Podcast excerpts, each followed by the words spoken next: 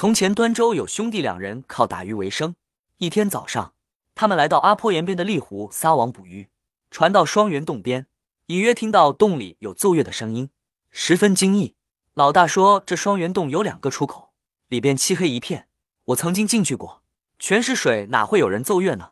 老二说：“我们进去看看，说不定里面有什么宝贝呢。”他也不等老大同意，就把小船往洞里划去。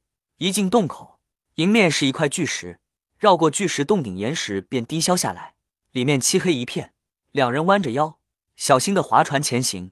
岩洞蜿蜒弯曲，也不知转了多少弯，猜到了一条较宽的河道。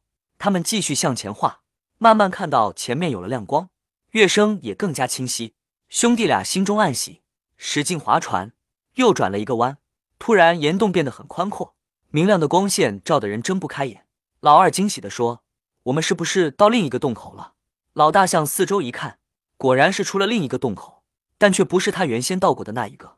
侧耳一听，那阵阵音乐就是从前面高耸的宫殿里传来的。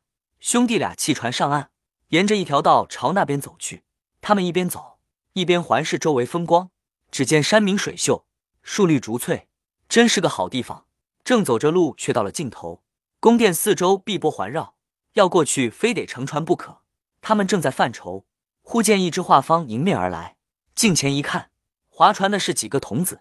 到了岸边，有个童子说道：“请两位上船吧。”他们上了船，童子便奋力朝宫殿划去。不一会便靠了岸。这时，上面有个白衣童子叫道：“两位打鱼师傅，快上来吧，王母娘娘有请啊！”兄弟俩听了傻了眼。非常吃惊，心想：难道真的到了神仙世界？那童子催道：“王母娘娘等着呢，快上来吧！”兄弟俩便跟着童子，沿着长长的回廊向宫殿走去。到了大殿，只见上座一位老妇人，还有几位银须漂浮的仙翁及年轻的仙人，他们正在饮酒作乐。有一班乐师演奏着悠扬悦耳的音乐。一见兄弟俩进来，乐队就停止了吹奏。那位老妇人站起来说：“有劳两位打鱼师傅前来。”听说七屋岩是灵山胜景，有个美丽的丽湖与瑶池相像，因此请两位来看看瑶池养育种植之法，希望丽湖也能变得鱼肥藕壮、芡实甘香。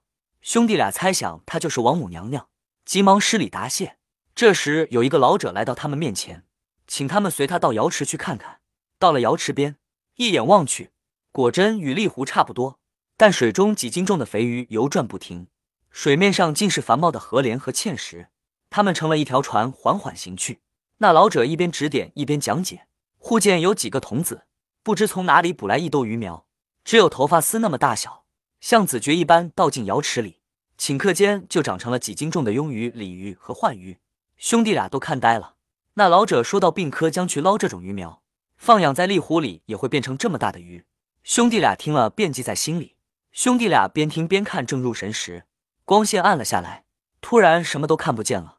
耳边也听不到半点声音，兄弟俩乘的小船逆水漂回，不一会就出了双元洞口。后来兄弟俩就按照老者说的方法，到病科江捞来了鱼苗，放养在丽湖里，又在湖中种植莲藕和芡实，果然使丽湖变得鱼肥藕壮、芡实甘香，成了人间的瑶池。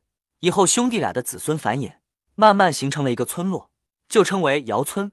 村子大了，又分为上瑶、下瑶，这里出产的莲藕、芡实别有风味。成为远近闻名的佳品。至于双元洞，却再也找不到那个出口了。